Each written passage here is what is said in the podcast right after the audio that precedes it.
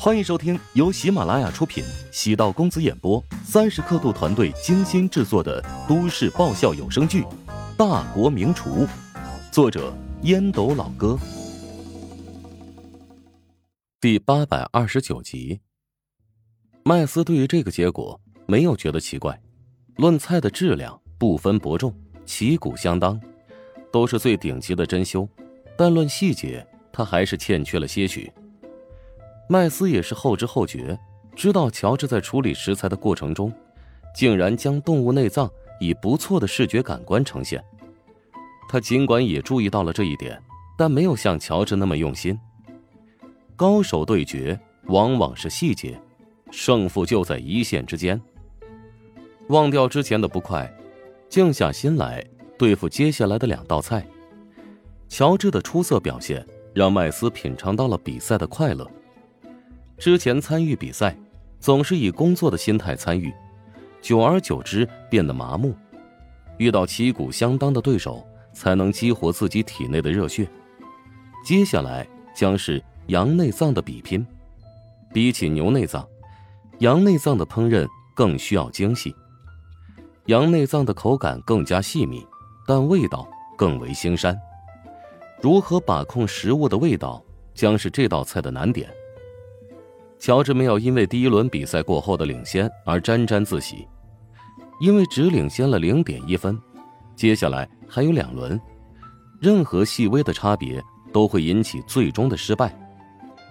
胜负其实很重要，乔治有胜负欲，只是隐藏的比较深而已。麦斯绝对是自己遭遇过最难缠也是最强大的对手，自己在他身上花费了大量宣传资源。如今看来是值得的。梅玲松了口气，刚才宣布结果的瞬间，她的一颗心都提到嗓子眼了。偷偷的望了一眼穆小和芬姐，两人比自己还要紧张。两个人的比分咬得太紧了，我有种不好的预感。穆小皱眉，乔治参加的公开比赛，他几乎一场不落，虽然每次都挺戏剧性，但乔治总是以明显的优势。获得最终胜利，但这一次他嗅到了不好的信号。不同立场，心态也有所不同。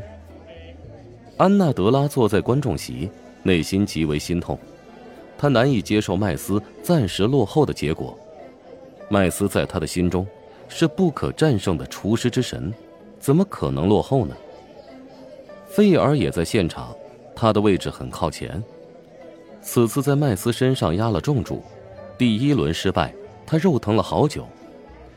这场比赛在圈子里受到很多人的关注，因为麦斯出众的成绩，乔治的胜率很低，因此大家都在压每一轮麦斯会以多少分胜利。第一轮的结局，抽了几乎所有人一记响亮的耳光。乔治不仅没有输，还以零点一分领先。如今恐怕无数人在背后怀疑人生。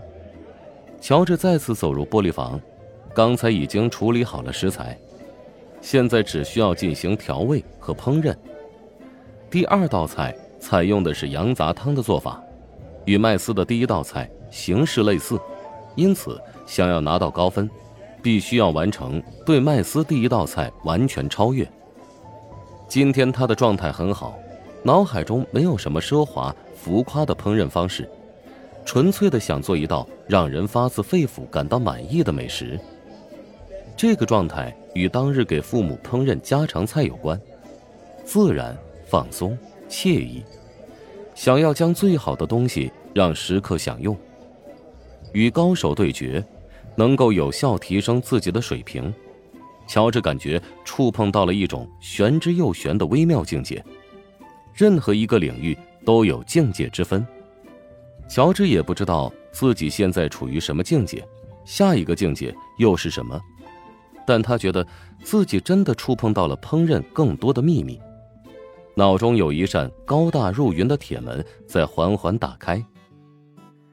麦斯收敛心情，他准备的第二道菜很复杂，是一道享誉全球的苏格兰国菜哈吉斯。很多人将这道菜誉为黑暗料理，但富贵险中求，风险越大，带来的收获才可能更为惊人。乔治值得他冒险。麦斯觉得，改良这道经典菜系，才能对得起这场比赛。苏格兰除了悠扬的风笛、格子花纹的裙装、干裂香醇的威士忌之外，还有一道地域色彩特别浓郁的国菜——哈吉斯。这道菜有人爱，有人嫌弃，与羊内脏有关，制作出来的卖相差强人意。哈吉斯的通常做法是将羊的肝、肺、心煮熟、切碎，与洋葱、羊油还有燕麦一起混合。搅拌时加入细盐、胡椒，还有豆蔻皮等一些香料粉。为了让馅料更好的混合，形成特别的味道，麦斯将馅料加入煮羊杂的高汤烹煮。将馅料充分搅拌之后，没有急着将馅料放入羊胃，而是先将羊胃切成数块，用羊筋缝合成细小的袋子，将馅料放入袋子里，如此再放入蒸笼里。进行蒸煮。摆盘的时候，在旁边搭配摆放马铃薯泥和无精甘蓝泥。麦斯对这道菜充满感情。当初他在苏格兰邂逅了一个漂亮美丽的姑娘，她是农场主的女儿，也是这么多女朋友当中少数几个没有结过婚的女孩。那份感情一阵珍藏在自己的心底，如今情绪狂涌。在这一道菜里完美绽放。调制好了蔬菜汁，滴在盘子里，仿佛是铺满绿荫的芳草地。袖珍的羊肚像极了原野上的牛羊。麦斯小心翼翼地准备每一个细节，从摆盘的谨慎能够看出其专注度。马龙忍不住暗叹，从未见过麦斯如此认真，以前总是一副随意自在的态度。如今看来，那是因为他没有全神贯注。其他比赛不值得他使出所有的才华，棋逢对手才能激起斗志。如果说传统哈吉斯的卖相让部分人觉得搬不上台面，但经过麦斯一双巧手制作出来的创新哈吉斯，让人眼前一亮。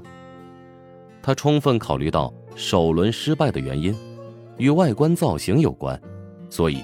加入了很多美学元素，在这一刻，麦斯作为虎榜第一的实力完全展露无遗。